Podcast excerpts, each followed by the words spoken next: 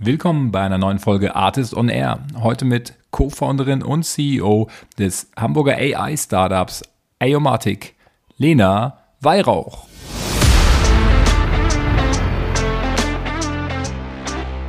Also im Prinzip gehen wir dahin, wo, wo Kunden wissen, dass ungeplante Ausfälle für sie das aller, Allerschlimmste sind und die diskutieren dann auch nicht über den Preis, weil die genau wissen, dass sie mit fünf Minuten Downtime unseren Kosten schon oder fünf Minuten eingesparter Downtime unsere Softwarekosten schon wieder raus haben.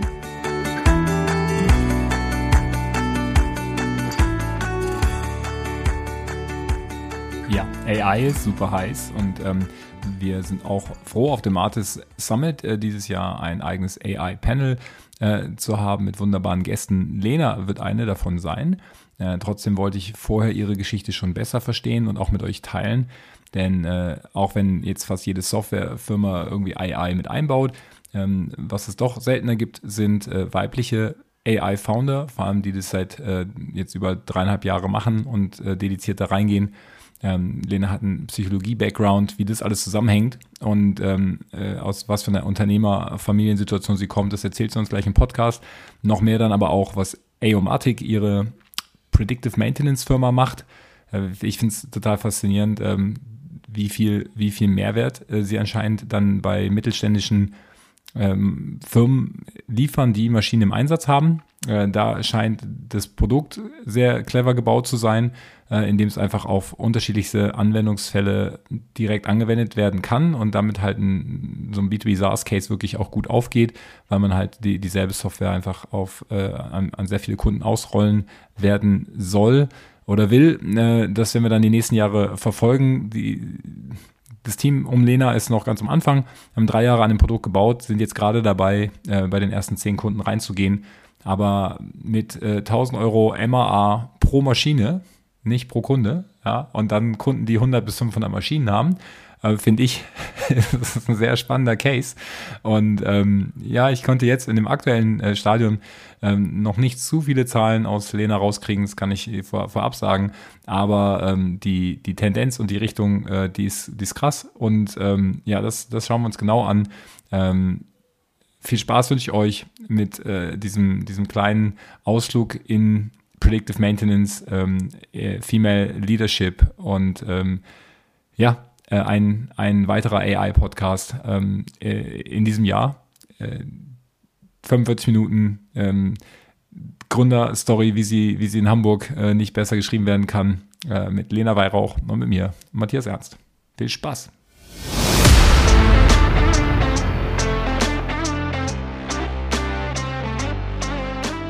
Artist on Air der SaaS-Podcast für den deutschsprachigen Raum. Wertvolle Tipps von erfolgreichen Gründern, Top-Investoren und führenden Industriepartnern, die euch bei der Skalierung eures Unternehmens schnell und unkompliziert weiterhelfen.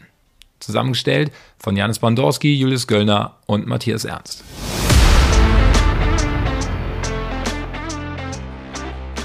So, und bevor wir in den Pod mit Lena reingehen, noch eine kleine Company Presentation. Der äh, Leonard von Value Case hat hier 45 Sekunden ähm, Slot bekommen, ähm, wird beim Artist Summit dabei sein und erzählt euch jetzt, was sein äh, Schweizer Taschenmesser für Sales so kann. Moin, liebe Podcast-Hörer, ich bin Lennart, Co-Founder eines Startups namens Value Case.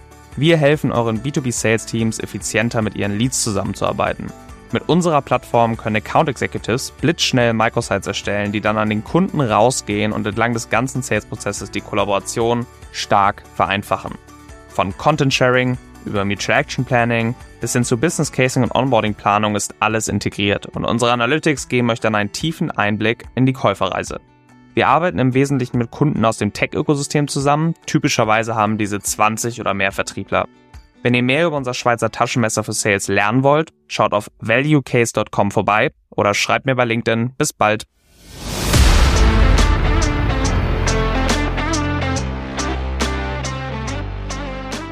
Hi Lena, wie geht's dir?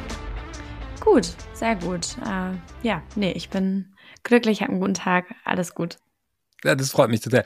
Ähm, wir ähm, haben uns ja bei den German Startup äh, Awards kennengelernt, also persönlich äh, zumindest, und ähm, da dann direkt irgendwie vereinbart, dass wir vielleicht auch mal hier in den Podcast kommen. Und äh, heute ist dann der Tag, wo das äh, sich realisiert. Das freut mich. Ähm, du bist äh, AI-Founderin und ähm, äh, schmeißt eine sehr spannende Firma. Ähm, AI-Matic, erzähl doch mal unseren Zuhörern, die euch nicht kennen, ähm, weil sie wahrscheinlich vielleicht nicht unbedingt Predictive Maintenance für ihre Maschinen brauchen, ähm, äh, was ihr genau macht äh, so in, in drei Wörtern und äh, dass wir das schon mal einordnen können. Ja, total gerne. Also erstmal vielen lieben Dank für die Einladung. Ich freue mich sehr und äh, genau, konnte mich ja auch lange freuen auf diesen Podcast.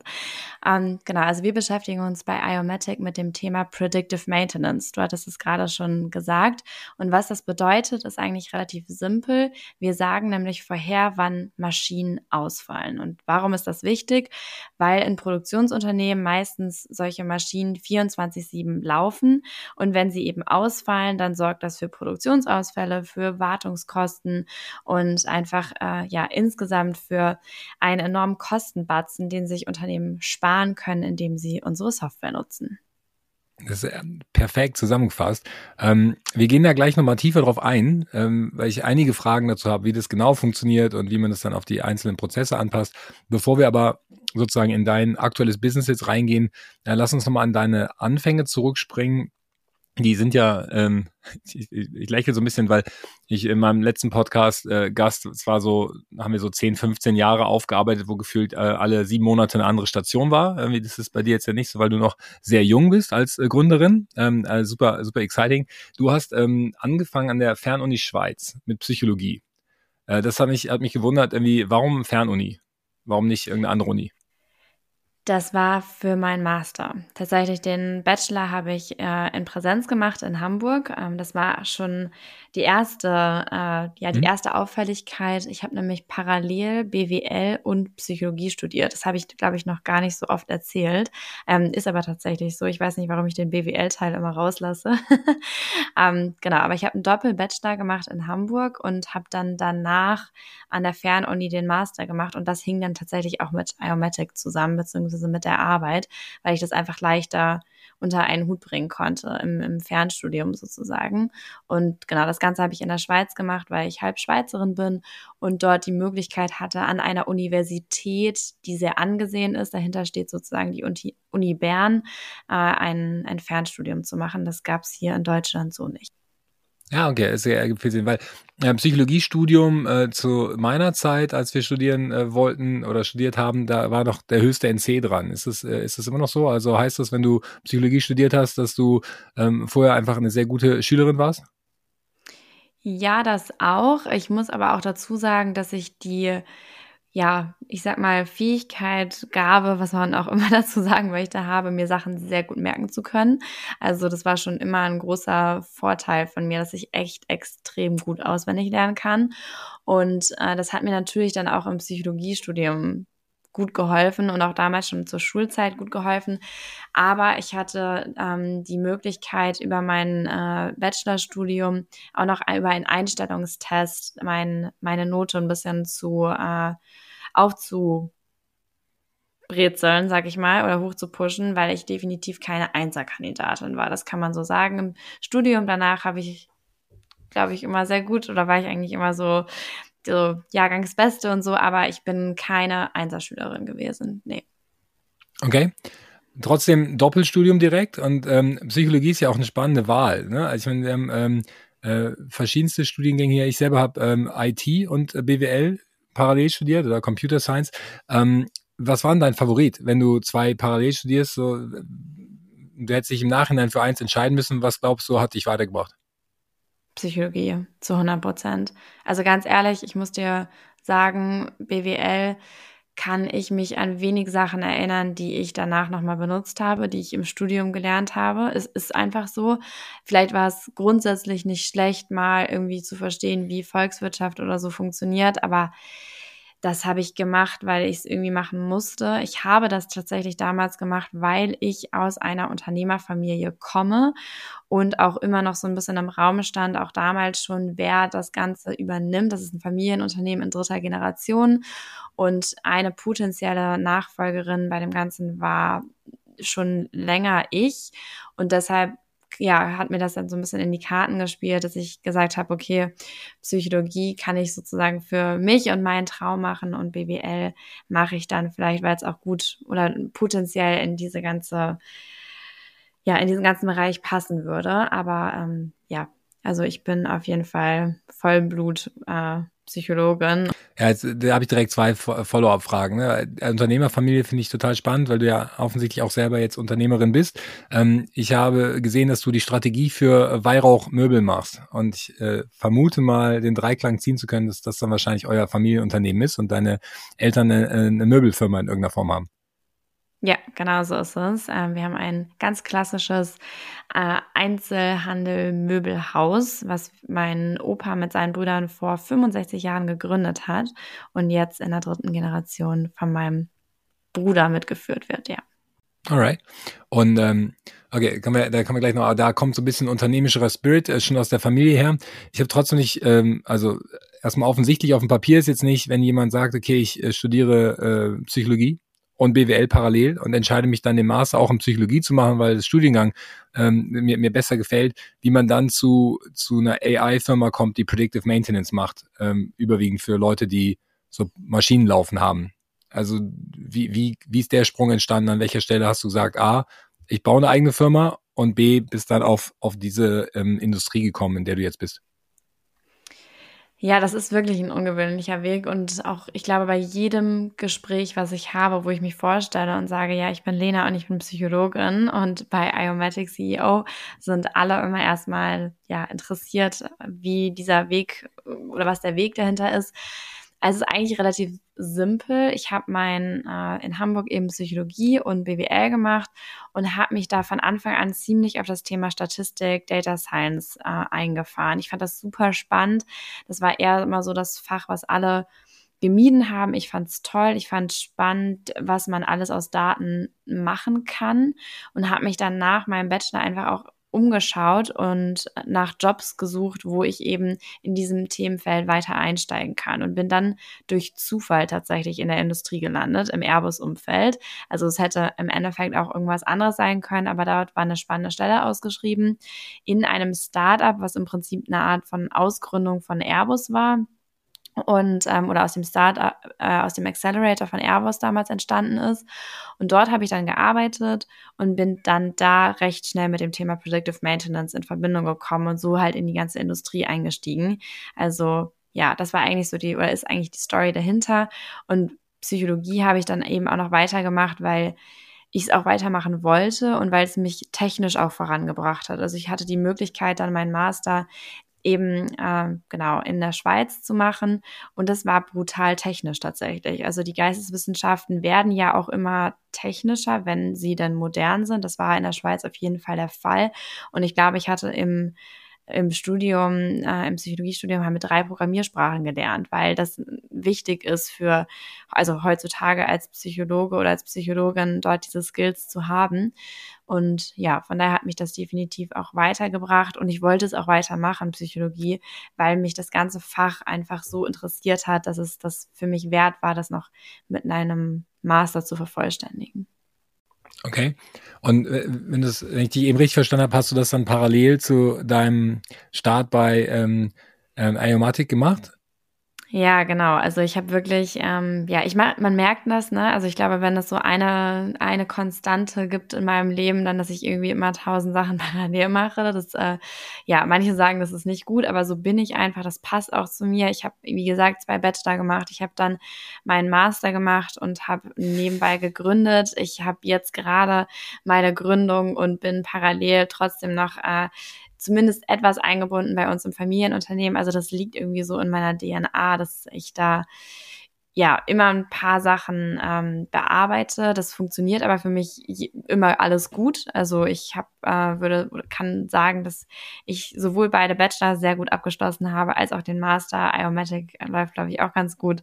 Ähm, das Familienunternehmen ist auch glücklich. Also ja, das ist so ein bisschen ähm, das, was in meinem Leben immer gleich ist, dass es da so viel gibt. Und äh, ja, ist aber natürlich auch anstrengend. Ne? Also ich kann mich wirklich. Aber an, was ist der Trick? Was ist der Trick? Ja, der Trick ist, glaube ich, so, mach das, worauf du Bock hast. Also das hat sich einfach richtig angefühlt. Ähm, ich bin immer dem gefolgt, was sich was sich richtig angefühlt hat, wo sich Türen aufgemacht haben. Und für mich gab es nie irgendwie so ein, so ein Limit dahinter. Also wenn ich Bock habe, gleichzeitig zu, zu gründen und den Master zu machen, dann warum soll ich mir dann anhören lassen von Leuten, nee, das funktioniert nicht. Also mir wurde gesagt, zwei Bachelor machen gleichzeitig ist nicht schlau. Ja, hat funktioniert. Mir wurde gesagt, gründen und parallel den Master machen ist nicht schlau. Das schaffst du nicht. Ich habe sowohl den Master gut abgeschlossen. Also ich glaube, man muss für sich selber entscheiden, wo die eigenen Grenzen liegen. Und das ist einfach unfassbar individuell. Und da hat man selber die Möglichkeit, das einzuschätzen und sollte sich da wirklich nicht von anderen limitieren lassen. Warum auch? Kennen die anderen Personen dich besser, als du dich selbst kennst? Ich glaube nicht. Und das habe ich immer gemacht, dass ich für mich selber entschieden habe, was fühlt sich richtig an und was traue ich mir zu. Und weil ich eben wusste, dass ich diese Energie habe, habe ich das dann gemacht und das funktioniert. Jetzt frage ich mich, also check, äh, ne, nicht zu sehr von anderen irgendwie sagen lassen, was richtig und falsch ist, da bin ich total bei dir. Würde ich jetzt aber auch mal behaupten, dass die meisten äh, Zuhörer hier im Podcast, ja, wenn, sind ja auch viele SaaS-Founder dabei, also selber Gründer. Ich glaube, die, ähm, die haben sowohl sind sowohl smart als auch driven, also legen auch so ein paar Stunden in den Tag rein, wenn es sein muss und so weiter. Also sind alles hart arbeitende Menschen und das stelle ich jetzt einfach mal so als Typ.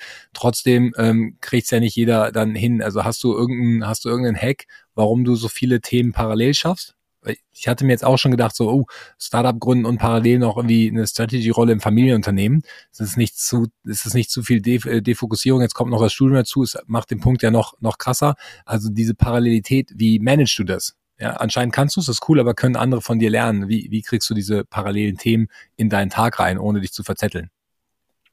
Ja, ich glaube, du hast gerade schon viele Themen angesprochen, die da eine große Rolle spielen. Und zwar, wie managst du das? Ja, indem ich es halt manage. Also ich äh, bin sehr, sehr strukturiert, was das Ganze angeht. Ich habe wirklich feste Stunden, äh, feste Tage, wo ich mich mit den Dingen beschäftige. Also das ist alles sehr sehr strukturiert von Anfang an gewesen. Ich weiß ganz genau, okay, ähm, zu dem Zeitpunkt oder zu dem, ja, zu dem Zeitpunkt in der Woche fokussiere ich mich auf das.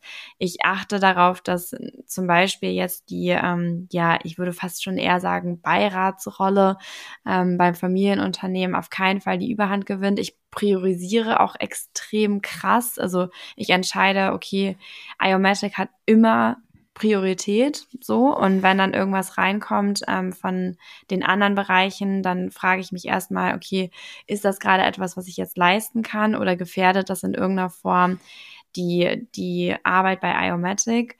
Das hat viel mit Priorisierung zu tun, viel mit Struktur und auch viel damit, sich selber zu beobachten und auch ehrlich zu sich selber sein, ob das jetzt gerade so funktioniert, wie es, wie es, also wie es läuft. Ne? Also ich hatte zum Beispiel auch ähm, vor ein paar Monaten so einen Moment, wo ich auch gemerkt habe, dass ich zusätzlich zu den Themen noch ähm, andere Themen gemacht habe, die so nebenbei gelaufen sind. Also ich bin zum Beispiel ähm, ja ehrenamtlich öfters unterwegs, indem ich andere junge Frauen motiviere, sich im technischen Bereich umzuschauen und zu schauen, ob das äh, etwas für, für sie ist.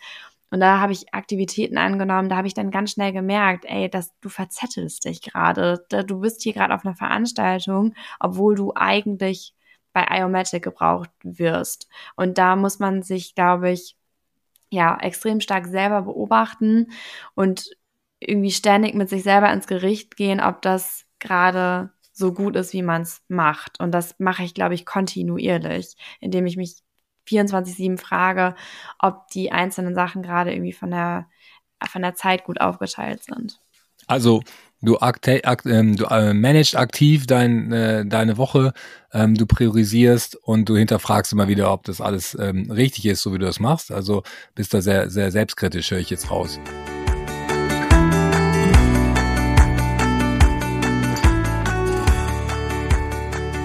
An dieser Stelle muss ich kurz unterbrechen, gab es ein technisches Problem. Wir haben den Podcast dann später äh, fortgeführt.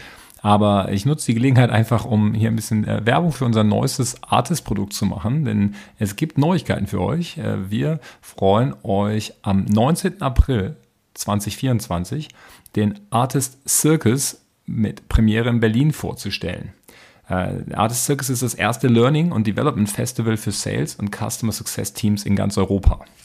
Freut euch auf einen ganzen Tag voller Training, Motivation, Wettbewerb und natürlich auch jede Menge Spaß. Mit über 100 Masterclasses und Workshops könnt ihr euren AEs, BDRs, SDRs, Customer Success Managern oder Pre-Sales Teams das beste Training des Jahres bieten und wertvolle Insights von den Top-Performern der Tech-Industrie gewinnen. Ein Besuch auf dem Artist Circus ist ideal geeignet als Incentive oder Spiff für eure Teams in Q4 oder auch als Team-Event, Jahres- oder Quartals-Kickoff im nächsten Jahr. So, äh, das äh, klingt immer ein bisschen rund, wenn man das abliest, aber ihr wisst, was ich meine. Äh, das Event ist noch nicht live. Für die Artist-Community gibt es aber eine Warteliste. Ihr könnt euch da jetzt schon draufschreiben. Schaut euch die Webseite an www.artist mit 2r minus circus mit c.com.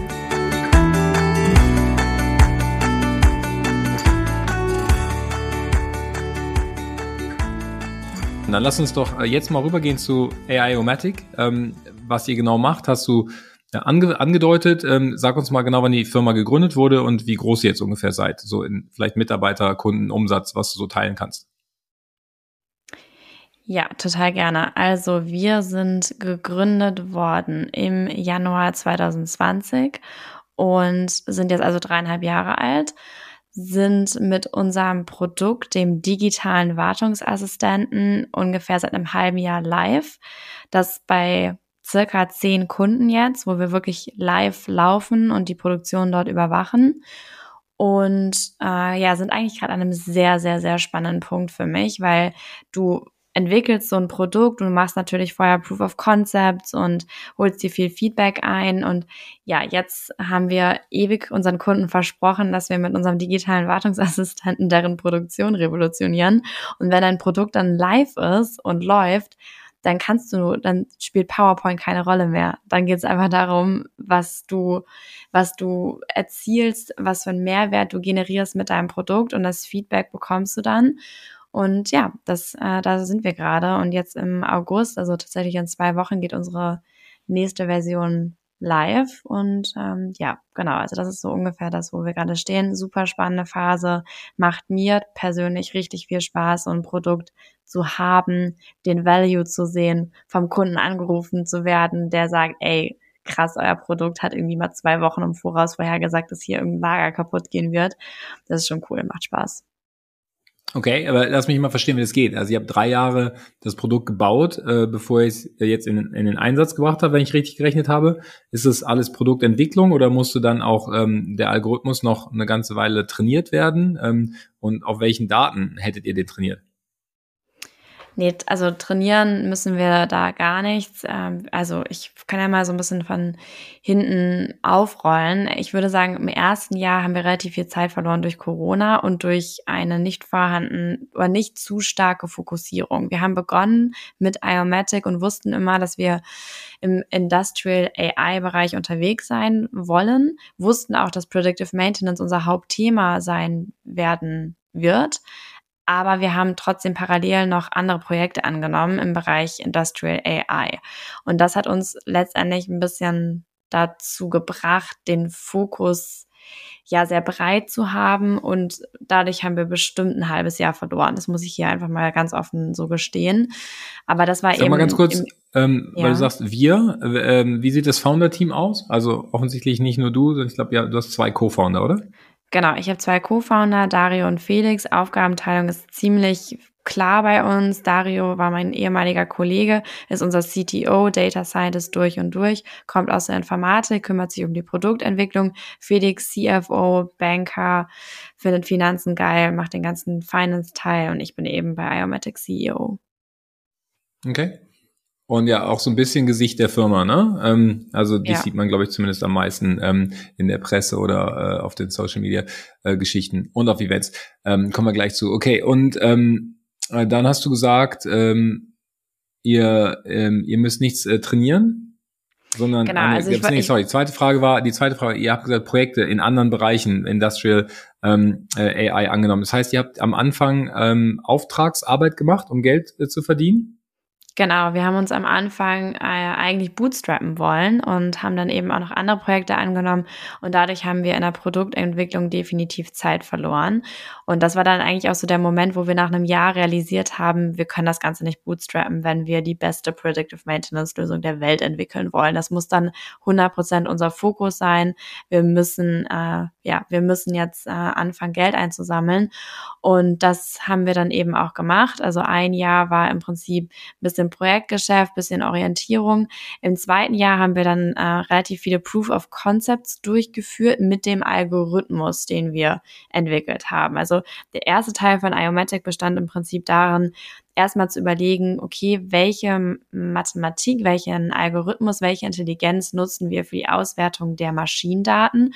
Und man muss dazu sagen, und das ist, glaube ich, auch für jeden verständlich, so eine Maschine oder ein Anwendungsfall von Predictive Maintenance kann unheimlich unterschiedlich aussehen. Das ist ja klar, wenn man sich vorstellt, okay, es gibt da draußen Spritzgussmaschinen, es gibt äh, Werkzeugmaschinen, die ja eben ähm, sich mit Werkzeugen beschäftigen und irgendwie fräsen. Es gibt äh, Druckanlagen. Es ja, es gibt einfach eine große Varianz in den einzelnen Anwendungsfällen und das heißt, ein erster Teil bei uns in der Produktentwicklung war tatsächlich die AI, also der Algorithmus. Und damit haben wir uns dann beschäftigt und dann haben wir Projektgesch äh, Proof of Concepts gemacht und getestet, wie gut unser Algorithmus, unsere Methode mit den einzelnen Anwendungsfällen klarkommt. So, das war der erste Teil. Und danach begann dann im Prinzip die Produktentwicklung, also das Ganze, was wir dann entwickelt haben an Intelligenz da dachten wir schon, wir sind die Helden und waren so, ey, wir haben den krassesten Algorithmus entwickelt, wir haben jetzt hier unterschiedliche Projekte gemacht, aber du musst das Ganze ja auch noch in ein Produkt bringen. Du brauchst ein Backend, du brauchst ein Frontend, du musst das Ganze wirklich skalierbar als Produkt haben. Und äh, ja, hell yes, das war nochmal eine ganz andere Nummer.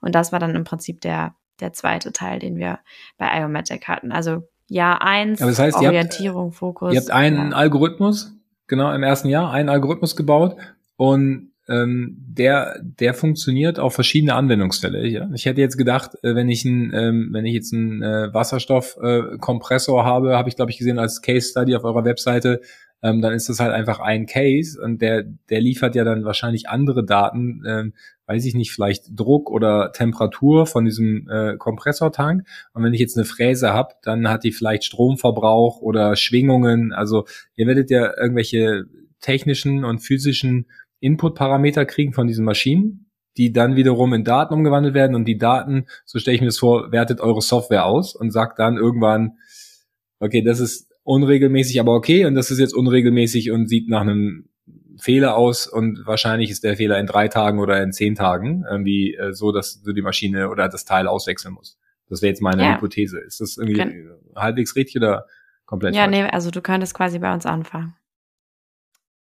Hervorragend. Trotzdem, äh, wenn du, wenn du Ja. jetzt verschiedene Input-Parameter hast von verschiedenen äh, Werkstätten, Werkhallen, Maschinen oder auch einfach von mir ist auch Industrien, irgendwie musst du dann nicht auch jeweils einen eigenen Algorithmus haben?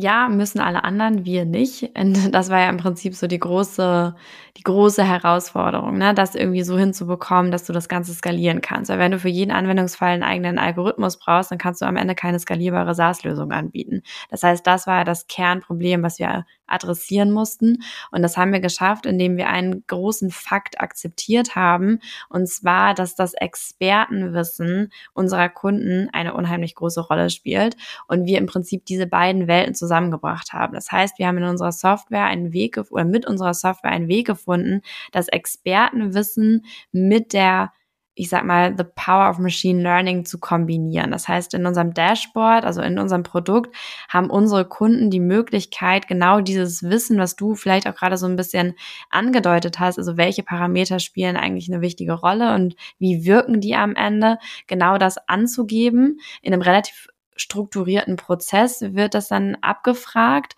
und dieses Wissen wird dann genutzt, um sozusagen ähm, ja den ähm, den Algorithmus äh, anzu lernen, beziehungsweise nicht anzulernen, eher darauf vorzubereiten, was für Daten er am Ende auswerten wird. Ähm, okay, ja. Und das ist, ist sozusagen unser Ansatz. Also wir verbinden ja, das. Das heißt, ich habe eher so eine Art ähm, äh, Modellbaukasten, ja, und ähm, dann äh, kann ich damit irgendwie eine sehr große Anzahl von von Abläufen oder Auswertungspatterns äh, irgendwie abbilden und jede Firma kann sozusagen aus diesem Baukasten sich Teile rausnehmen und sagen, das ist für mich relevant, äh, vielleicht dann noch irgendwelche Ranges eingeben oder so und dann ähm, sich eigentlich so euer Tool erstmal konfigurieren. Ja, ich würde sagen, es geht in die, in die richtige Richtung. Es ist nicht so, dass man zum Beispiel Grenzwerte eingeben muss oder so, weil das ist alles das, was wir machen. Also wir haben im Prinzip die, den Ansatz, dass wir ähm, Expertenwissen abfragen und so aufbereiten, dass es für unseren Algorithmus genutzt werden kann, ohne dass man aber denkt, man macht gerade irgendwie einen Coding-Prozess durch. Also ich erwähne auch nie dieses Wort irgendwie Low-Code-Plattform oder so, weil so sind wir gar nicht aufgebaut. Wir stellen dann wirklich Fragen, da werden einzelne ähm, ja, äh, einzelne Fragen direkt an den User gestellt, wo er dann seine Eingaben machen kann, aber hat nicht dabei das Gefühl, dass er irgendeinen Algorithmus irgendwie anlernen würde oder sowas. Ähm, also das Wort, ja, ähm, Tool, um sozusagen Data Science machen zu können, ohne aber zu wissen, dass man gerade irgendwie Data Science macht, ähm, trifft es eigentlich ganz gut. Okay. Ähm, jetzt frage ich mich trotzdem, wenn ich jetzt ähm, eigentlich verstanden habe, wie jetzt die einzelne Maschine funktioniert und oder der einzelne äh, Arbeitsablauf und ähm, ich ich dann weiß, welche Parameter wichtig sind, woher weiß ich denn, dass wenn der, ich bleibe jetzt mal bei dem äh, Wasserstoff ähm, Druckkessel, ja, wenn der über 50 Grad heiß wird, einmal am Tag, dann ist das okay. Aber wenn er dreimal am Tag über 50 Grad heiß wird, dann geht er kaputt. Muss ich ihn dafür nicht erst 100 Mal kaputt gehen lassen und das dabei irgendwie recorden? Also das meinte ich so mit Lernen. Also wo kommen die Erfahrungswerte her, äh, die dann zu dem Ergebnis führen, okay, das Pattern habe ich schon mal gesehen, deswegen kann ich davon ausgehen, dass er, sie, dass er wieder kaputt gehen wird. Ja, ich weiß, was du meinst. Also was wir auch anders machen, ist, dass wir uns gar nicht so sehr auf eventuelle Störungen oder Ausfälle fokussieren. Für uns ist wichtig, dass das System am Anfang einmal lernt, wie die Maschine oder die Komponente normalerweise laufen sollte. Und dafür lernen wir am Anfang einmal den Normalzustand der Maschine. Und es ist auch gar nicht wichtig, dass wir wirklich haargenau alles einmal gesehen haben, was in diesem, was als Normalzustand gilt. Da sind wir auch intelligent genug, um beispielsweise, wenn wir wissen, wie sich die Maschine verhält mit einer Bahngeschwindigkeit von 100 und mit einer Bahngeschwindigkeit von 300, dann können wir das so hochrechnen, approximieren, wie es aussehen würde mit 200 beispielsweise. Aber der Algorithmus sollte grob einmal verstanden haben, was der Idealzustand ist und daran orientieren wir uns dann. Und wenn dann beispielsweise die Temperatur irgendwie hochgeht und äh, dabei aber die Drehzahl des Motors überhaupt nicht hochgeht, dann sind wir direkt alarmiert und sagen, hier, guck mal, das ist sehr, sehr ungewöhnlich, informieren dann übrigens auch noch darüber, warum es gerade zu dieser Anomalie kommt. Und dann hat man eben die Möglichkeit, als Experte einfach nochmal nachzuschauen und zu gucken, okay, ähm, was ist da jetzt gerade los? Also unser Tool ist im Prinzip eine Art von Fokussierung oder Priorisierungstool für das Wartungspersonal, um dahin schauen zu können, wo wirklich etwas sehr ungewöhnlich läuft. Das ist sozusagen das, was wir machen. Und dadurch interessieren uns gar nicht alle Ausfälle aus der Vergangenheit oder alle möglichen Anomalien. Wir wollen verstanden oder wir wollen einmal wissen, wie es sich normalerweise verhalten würde. Und wenn dann neue Daten reinkommen und die anders aussehen, dann informieren wir darüber. Okay, verstanden. Das ist äh, sicherlich auch äh, einfacher, den Normalzustand aufzunehmen, als alle Ausnahmezustände erstmal Absolut, zu erfassen. Genau. Das kann genau. ja auch echt lange dauern. Ähm, okay, da, das, das ergibt Sinn. Jetzt gehen wir mal so ein bisschen auf diese kommerzielle Seite. Ähm, ist ja auch deine Rolle. Ihr habt jetzt ein Tool, ihr seid jetzt wahrscheinlich in dieser Product Market Fit Testing Phase. Ihr verkauft es jetzt zum ersten Mal ähm, oder habt es an zehn Kunden verkauft. Da läuft jetzt. Wie lange ist äh, so ein, so ein Sales-Prozess? Ähm, ich habe mal bei dir gelesen, dass einige Kunden so ein bisschen hesitant sind, weil sie schon viel über Predictive Maintenance gehört haben oder auch Tools getestet haben, die dann eigentlich nicht, nicht wirklich smart waren. Ähm, wie, äh, seit wann sozusagen bearbeitet ihr die Kunden und was glaubst du, wie, wie schnell das dann hochlaufen kann? Also wir erleben einen großen Unterschied jetzt zu unserer, zu unserem Sales-Prozess mit einem Produkt als zu dem Sales-Prozess ohne Produkt, was ja irgendwie auch logisch ist. Und was ich wirklich, ja. was mein größtes Learning aus den letzten Monaten ist, ist, dass je spezieller oder spezifischer du dein Produkt definierst, definierst, was für was für Anfor technische Anforderungen du brauchst, wie das Ganze funktioniert. Also letztendlich, je spezifischer du den Kunden durch den gesamten Prozess führst, und dazu meine ich auch den Sales-Prozess, desto schneller kommst du voran. Also wir haben am Anfang ganz viele Kunden verloren auf dem Weg, in dem wir gesagt haben, ja, hm, da müssen wir mal schauen, braucht ihr am Ende irgendwie ein Windows-System oder ein Linux-System oder so. Also wir haben ganz viel offen gelassen, wo der Kunde dann immer Rücksprache halten musste intern und das hat den ganzen Prozess dann total verzögert. Mittlerweile haben wir eine Anleitung für unsere Software, wo wirklich alle technischen Spezifikationen aufgelistet sind. Die geben wir beim ersten Gespräch mit dem Kunden, dann besprechen die das und äh, geben uns eine Rückmeldung zu wann sie was schaffen und haben auch so eine Art Roadmap oder To-Dos, ähm, die sie abarbeiten können. Und da schaffen wir es wirklich bei echt, also auch Konzern, ne, innerhalb von drei, vier Monaten durch den ganzen Prozess von Lieferantennummer zu wirklich dann am Ende der ausgelösten Bestellung da durchzukommen. Und das ist für B2B Industrie-Sales extrem gut. Hm. Und ähm, wie lange, wie lange braucht ein Kunde von euch? Also was, was ist denn erstmal euer ähm, Ideal Customer Profile? Also was ist der typische Kunde? Unser typischer Kunde hat so vielleicht ja 3000, also zwischen 1500 und 3000 Mitarbeiter. Also wir adressieren schon den Mittelstand, aber eher den größeren Mittelstand und hat von meistens der gleichen Maschine oder zumindest ähnlichen Maschinen sehr, sehr viele. Also wir haben jetzt zum Beispiel gerade mit einem Mittelständler gesprochen, der hat 500 Spritzgussmaschinen. So, und das ist halt für uns super, super interessant. Und ähm, wichtig oder was auffällig ist, dass das Unternehmen nicht zu klein sein darf, weil dann die Digitalisierung noch nicht wirklich vorhanden ist. Also ich beiß mir echt die Zähne aus an so einem Mittelständler mit 100 Mitarbeitern, der ein paar Maschinen dort hat. Da geht's immer erstmal darum, die Maschinen mit Sensorik auszustatten und dann irgendwie erstmal zu gucken, wie kriege ich denn die Daten überhaupt raus und habe ich dann überhaupt Internet oder irgendwas. Worst-Case-Szenario, kriege ich schon schlechte Laune, wenn ich überhaupt nur dran denke. Ähm, wir brauchen Unternehmen, die sich mit diesem Thema IoT schon beschäftigen und das auch am besten schon seit fünf Jahren tun und genau wissen, dass sie Bedürfnis haben, diese Daten auswerten zu wollen, wissen, wie sie an die Daten rankommen, wissen, welche Daten auch eine Rolle spielen für die Überwachung und dann im Prinzip sich von uns diese, diesen Algorithmus, diese Intelligenz einkaufen. Und ähm, also das ist super wichtig. Dann ist es natürlich auch noch ein bisschen industrieabhängig und da orientieren wir uns einfach nur daran, wo sind Ausfälle richtig teuer. Und dann landest du relativ schnell in der Automotive, ähm, im Automotive-Bereich, weil dort ungeplante Ausfälle super schlimm sind. Pharma spielt eine große Rolle. Verpackungsindustrie ist auch ähm, sehr spannend für uns. Also im Prinzip gehen wir dahin, wo, wo Kunden wissen, dass ungeplante Ausfälle für sie das aller, aller sind und die diskutieren dann auch nicht über den Preis, weil die genau wissen, dass sie mit fünf Minuten Downtime unseren Kosten schon oder fünf Minuten eingesparter Downtime unsere Softwarekosten schon wieder raus haben. Was sind denn eure Softwarekosten? Unsere ähm, Softwarekosten starten bei 999 Euro im Monat pro Maschine. Und das ist, wenn du natürlich ein okay. paar mehr Maschinen hast, auch gar nicht so wenig. Aber ne, wie ja. du, also wie man echt äh, auch nachlesen kann, also im Automotive-Bereich ähm, ja, da kostet äh, eine, eine Ausfallzeit eigentlich mindestens 30.000 Euro. Also wir müssten eigentlich nur einen Ausfall vorhersagen und dann hast du die Kosten unserer Software schon wieder drin, wenn wir einen Ausfall im Jahr predikten. Das sollten wir schaffen.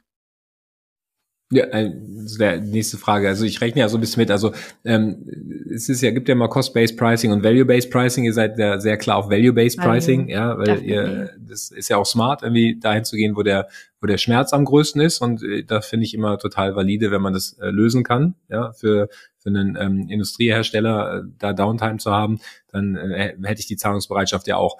Ähm, das ist eine einfache Business-Mathematik. Hm, ist die Frage, wie oft fallen so Maschinen aus? Also wie viel kann man da vorhersagen? Ne? Wenn die, ich vermute jetzt auch, dass sie ein großes Interesse haben, Maschinen zu kaufen, die möglichst lange, möglichst stabil laufen. Oder ist es tatsächlich so, dass äh, in diesen Betrieben, wo 24/7 gearbeitet wird, auch irgendwie alle Woche, jede Woche oder alle zwei Wochen irgendwas ausfällt?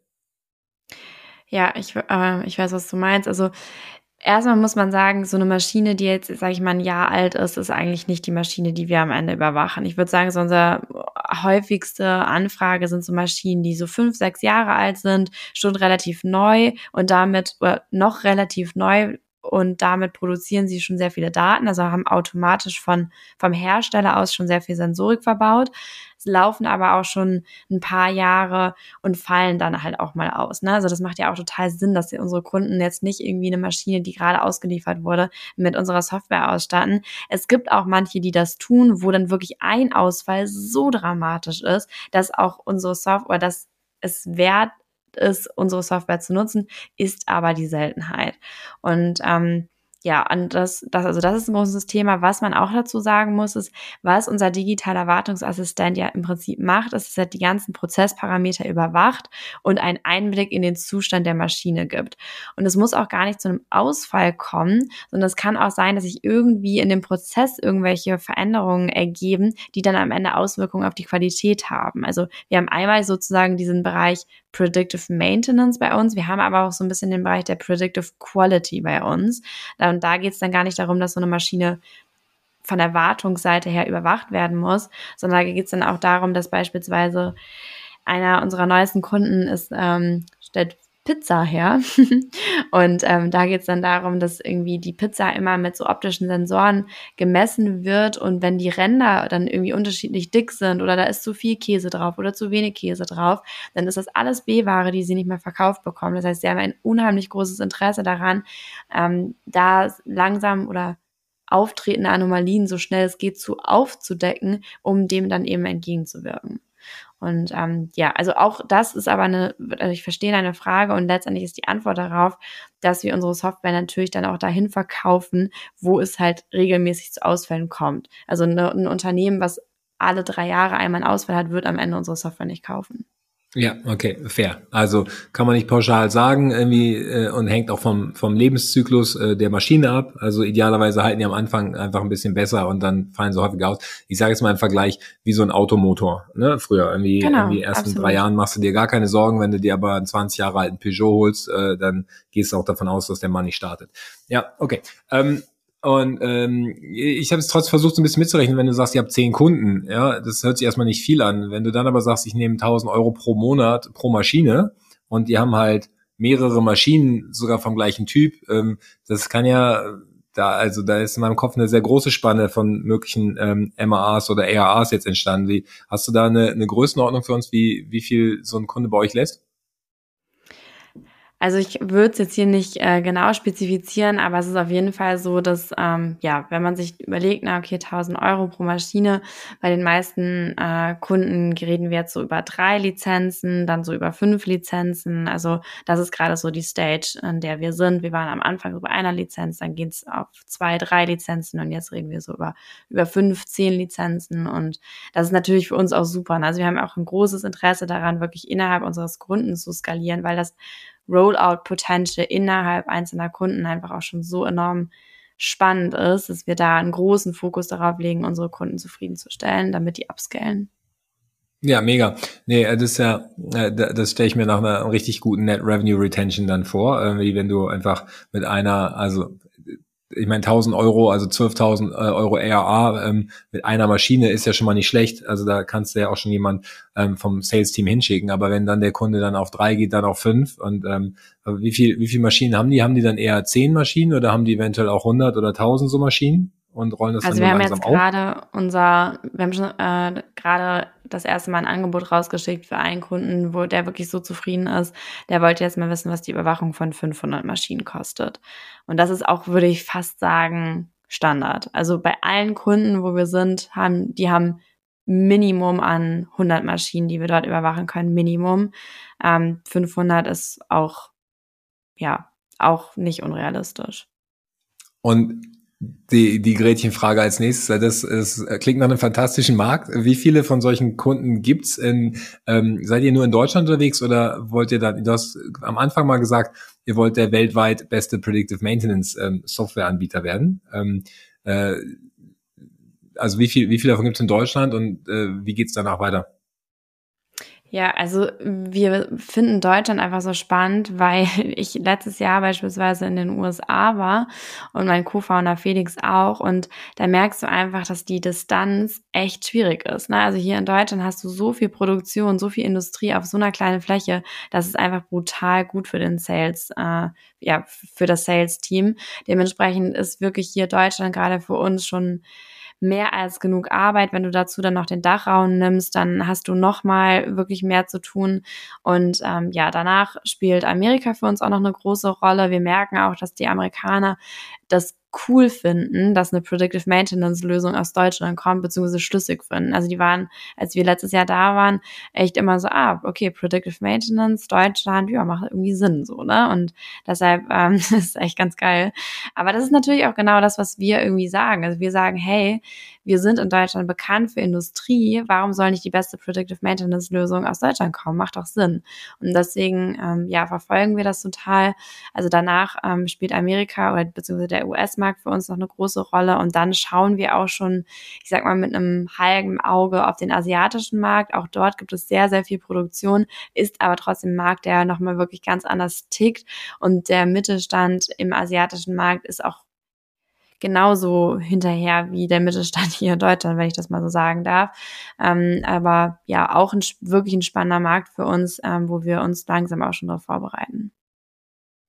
Hm. Wenn ich mir jetzt ähm, euer Produkt vorstelle, ich habe es äh, noch nicht selber getestet oder gesehen, aber du hast gesagt, ihr habt da jetzt äh, viel, viel Hirnschmalz reingesteckt, dann habt ihr es gebaut, aber mit diesem sehr skalierbaren Ansatz, damit es halt wirklich als SaaS-Produkt funktioniert. Jetzt ähm, wäre mein, mein Gefühl, wenn es so funktioniert, dass einzelne Unternehmen das dann anpassen können oder durch diesen Frage, Fragebogen gehen, dann müsste ja eure größte Wachstumsherausforderung, eure größte Kostenposition in den nächsten Jahren vor allem im Sales liegen, oder?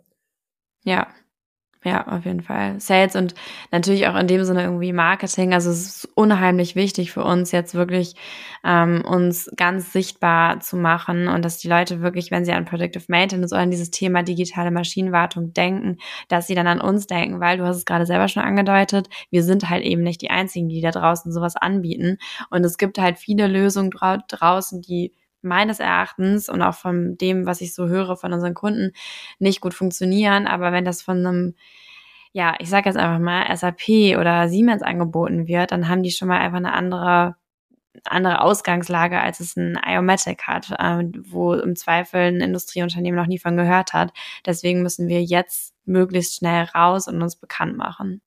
Und im äh, Sinne von, von eurer Zukunftsperspektive ähm, eventuell auch dem Move dann nach, nach Amerika, ähm, der, der Markenname Iomatic, äh, wie, ähm, wie ist es dazu gekommen? Wie seid ihr darauf gekommen und was ist das Kundenfeedback? Ähm, ich frage es ein bisschen kritisch in, in dem Sinne, äh, ganz, ganz offen, weil ich mich irgendwie immer wieder wir haben jetzt ein paar E-Mails geschrieben und also es ist einfach etwas, was so ein bisschen bei mir hakt. Ich muss immer wieder nachdenken oder nachschauen, wie ich es schreibe. Ähm, äh, deswegen in meiner persönlichen Wahrnehmung ist, ist es einfach ein etwas hakender Name. Irgendwie ist das was, was äh, andere Leute auch so empfinden oder bin das nur ich? Nee, ich würde schon sagen, dass du, ähm, dass du da ein bisschen wunden Punkt triffst, was aber, was man echt sagen muss, was so interessant ist, also durch diesen ganzen AI-Hype jetzt, feiern die Leute unseren Namen total ab, Iomatic, ne? Also alle sind so, oh mein Gott, künstliche Intelligenz, macht ja, ist ja, ist ja schon mal spannend. Also wir hatten es echt schon, dass wir auf Messen standen und Leute zu uns gekommen sind und meinten, ihr macht ja irgendwas mit AI, oder? Erzählt doch mal, was macht ihr denn? Also wir haben auch schon wirklich viel Aufmerksamkeit bekommen, einfach dadurch, dass wir AI AI im Namen haben. Du spielst ja auch gerade so ein bisschen darauf an, also für die, die uns jetzt noch nicht kennen, ähm, Iomatic wird mit einem Bindestrich geschrieben, das heißt zwischen dem AI und dem Omatic ist ein Bindestrich und das macht es vor allen Dingen, denke ich, auch relativ holprig, war aber damals so notwendig, dass wir das Ganze so machen, sonst hätten wir den Namen nicht nehmen müssen. Ähm, da muss ich auch sagen, ey, ich weiß nicht, wie andere Companies das machen. Wir haben damals richtig viel Zeit damit verbracht, einen Namen zu finden. Und to be honest, unser Name ist AI generated. Also wir haben dann am Ende irgendeine Software genommen, die da irgendwas rausgeworfen hat, wo wir halt wussten, das dürfen wir auch nehmen. Da konnte man so Kriterien setzen. Darf man den Namen überhaupt noch verwenden? Gibt es den noch nicht? Ist der noch nicht geschützt? Bla, bla, bla. Daraus ist dann Iomatic entstanden. Ich finde den Namen ausgesprochen als Iomatic sehr, sehr schön, muss ich sagen. Man muss aber auch vielleicht ein bisschen wissen, dass er so ausgesprochen wird. Natürlich gibt es auch viele Leute, die sagen AI-O-Matic, finde ich dann auch okay. Ähm, ja, die Bindestrich-Thematik wird uns definitiv in den USA noch verfolgen. Da sind natürlich dann auch schon jetzt die Gespräche ähm, im Gange zu anderen Brandnames oder so. Also da bist du nicht der Erste, der das äh, anspricht. In Deutschland jetzt gerade mit diesem AI-Hype ist der Name ziemlich cool.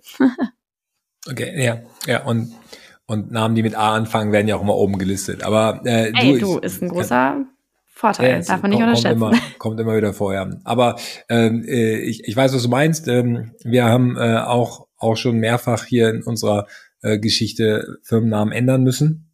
Ja, wo du dich auch angestrengt hast am Anfang und irgendwann kommt dann äh, ein 300 Seiten Brief von einem amerikanischen Anwalt rein oder so, die dann mit der Marke nicht ganz zufrieden sind, weil sie sich irgendwie verletzt fühlen und dann musst du halt überlegen, ob du in deinem ähm, Jahr eins äh, von der Firmengründung das halt aufmachen willst, das Fass, oder, oder nicht. Und ich, ich habe auch noch keine perfekte Lösung, das, äh, das zu verhindern, aber da hat mich jetzt einfach interessiert, weil es einfach so ein bisschen bei mir, bei mir hängen geblieben ist. Ähm, okay, ähm, aber da habe ich verstanden. Ähm, ihr, äh, ihr seid dabei, jetzt äh, Deutschland aufzuräumen, habt damit auch erstmal genug zu tun. Die langfristige Perspektive ist da, aber ähm, mit ähm, einer Maschine und irgendwie äh, 1000 Euro äh, MAA äh, habt ihr auf jeden Fall auch ein, jetzt ein, ein hochwertiges, teures Produkt.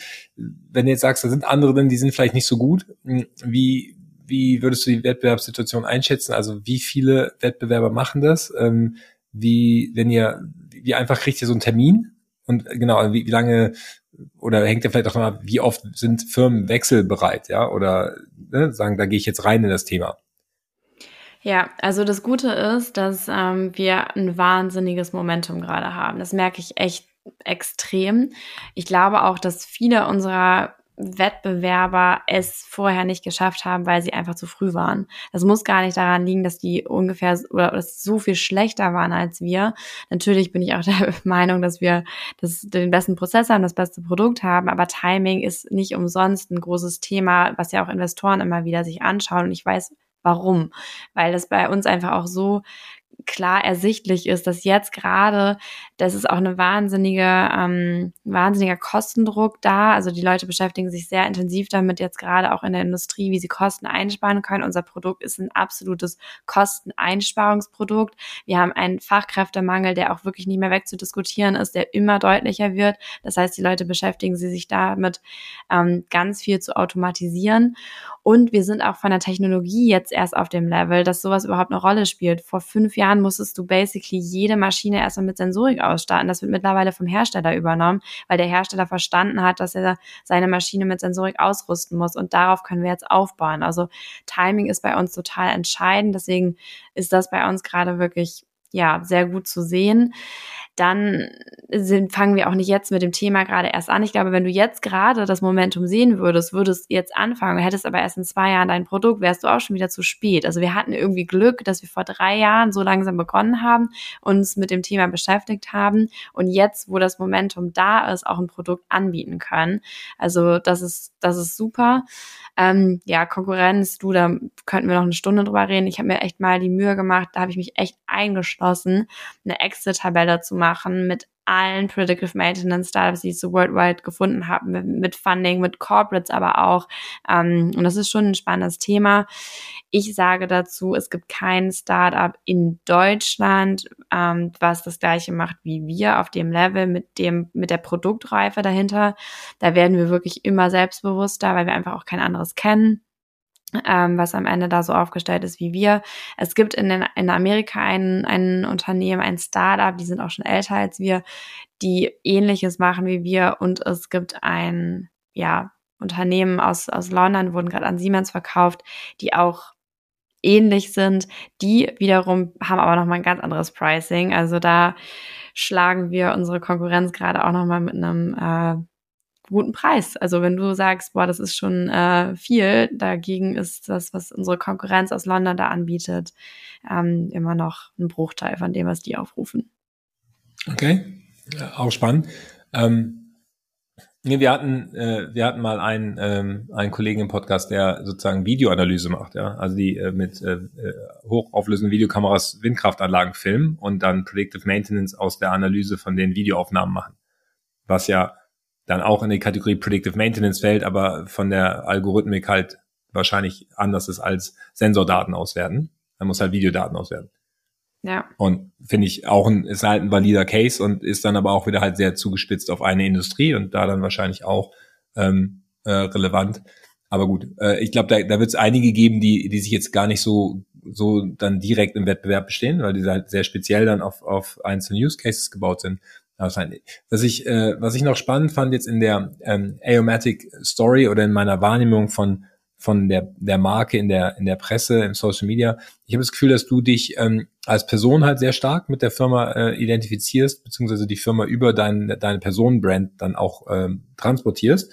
Ähm, wir haben uns ja, wie gesagt, bei, ähm, ähm, bei den German Startup äh, Awards gesehen. Ich habe jetzt auch neulich wieder einen Post gesehen, ähm, dass du in dem einem Hamburger ähm, äh, Startup-Verband sozusagen äh, wie tätig bist. Ähm, da warst du ja, glaube ich, mit dem Mark Miller unterwegs, äh, der von Carl Square ist ja bei, bei uns auch Partner. Und ähm, dann habe ich gesehen, dass du bei einem UBS äh, Women ähm, Event warst ähm, mit äh, ähm, verschiedenen verschiedenen ähm, Entrepreneurinnen, äh, die, die man auch so kennt. Also du bist ja auch viel unterwegs, also da draußen. Du bist jetzt nicht nur ähm, in deiner Firma, in deinem CEO-Cockpit und bei den Kunden, sondern du bist auf irgendwelchen so ja, Events, die, die wahrscheinlich Reichweite bringen und, und Netzwerk.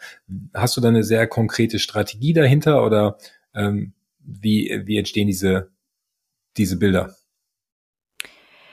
Ja, ähm, also ich würde sagen, dass ich mittlerweile eine Strategie habe. Am Anfang habe ich einfach das gemacht, ähm, was sich so ergeben hat. Und auch jetzt schaue ich noch, ne, was, was sich so, was sich so ergibt. Aber Thema von ganz am Anfang, wie schaffe ich es, so viel irgendwie zu machen?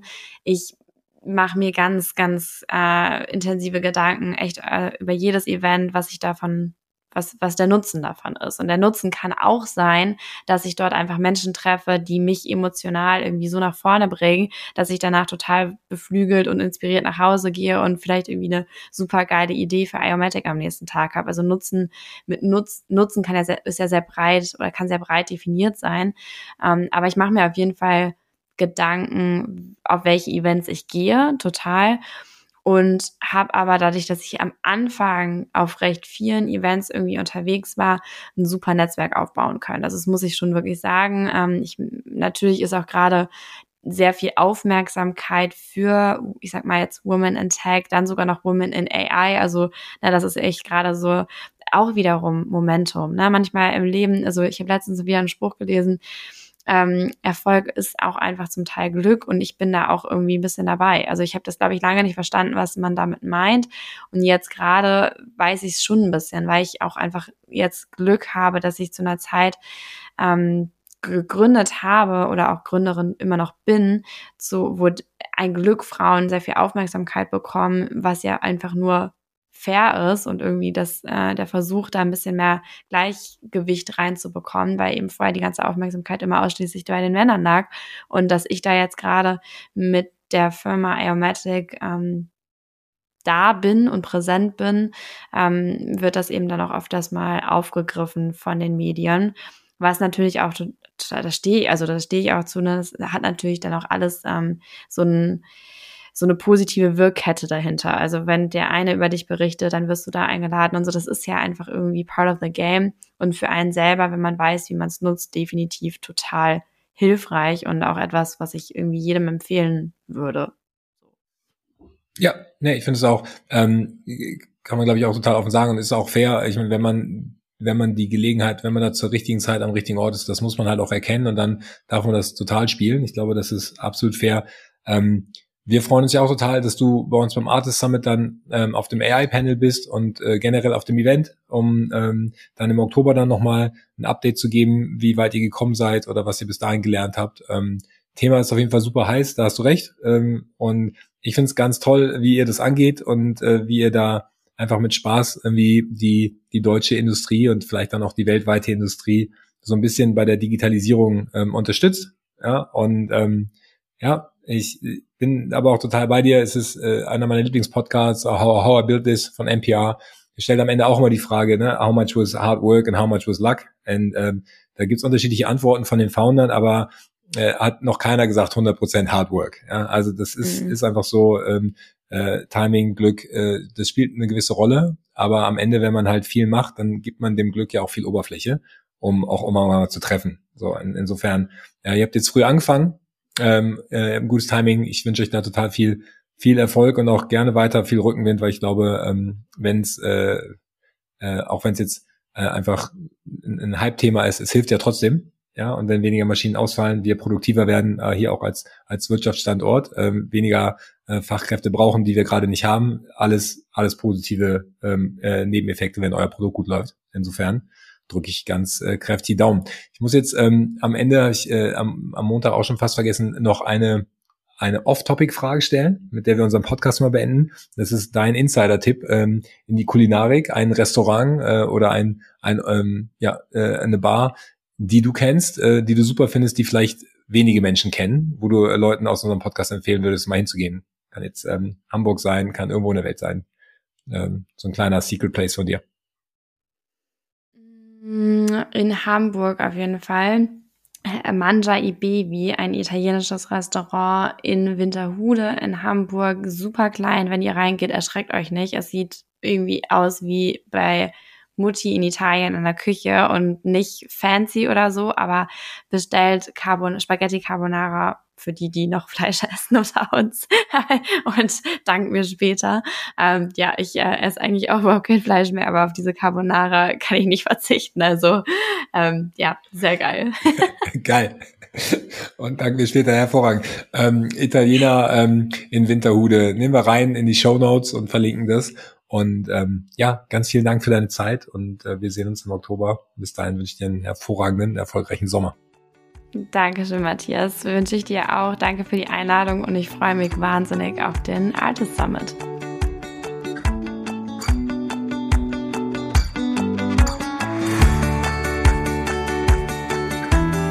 Also wir hatten es jetzt mehrfach angedeutet, wer noch mehr von Lena erfahren will, sie ist am 12. Oktober beim Artist Summit auf dem AI-Panel und natürlich auch den ganzen Tag auf dem Event. Äh, auf dem AI-Panel haben wir ansonsten noch den äh, Philipp Pick Klöckner, der seit seiner Keynote beim äh, OMR-Festival sich da intensiv in das Thema KI eingearbeitet hat. Ähm, er hat tatsächlich auch versprochen, dass er ähm, obwohl er viel äh, diese Keynote jetzt ähm, durch, äh, durch die Lande getrieben hat, bis zum Oktober dann ein Update zuzumachen und sich die neuesten Trends anzuschauen. Macht er, glaube ich, aber sowieso jede Woche. Insofern wird das spannend. Wir haben den äh, EMEA CTO von Zendesk da. Äh, Zendesk, riesen Customer Success Tool, kennen, glaube ich, alle, aber ähm, hat jetzt auch AI stark eingebaut ins Produkt ähm, und äh, der äh, Matthias Göhler hat da eine eigene Masterclass zu, aber ist auch auf dem AI-Panel und äh, vertritt da so ein bisschen die Perspektive auch von einem äh, amerikanisch geprägten Konzern. Vanessa Kann, ähm, ehemalige ähm, aus dem KI-Bundesverband, inzwischen selber Founderin ähm, eines neuen Startups, äh, super spannendes Profil. Und äh, ganz, äh, das Ganze wird dann moderiert von der Jeanette Digit, äh, die äh, CFO bei Merantix ist, Merantix AI Campus hier in Berlin, ähm, eine AI Startup Schmiede, ähm, inzwischen aber auch ähm, ja, Campus, Eventfläche, äh, Akademie, äh, da passiert einiges. Ähm, wir machen mit Merantix ja auch ab und zu was zusammen. Ähm, also super spannendes Panel, glaube ich, super spannende Leute. Ähm, zusätzlich gibt es natürlich noch eine ganze Menge andere AI-Themen. Wenn das interessiert, schaut einfach mal auf artist.com und dann das Programm für dieses Jahr an. Da äh, steht es meist jetzt da. Wir freuen uns und sehen euch dann im Oktober. Bis dahin, erfolgreiche Woche. Ciao, ciao.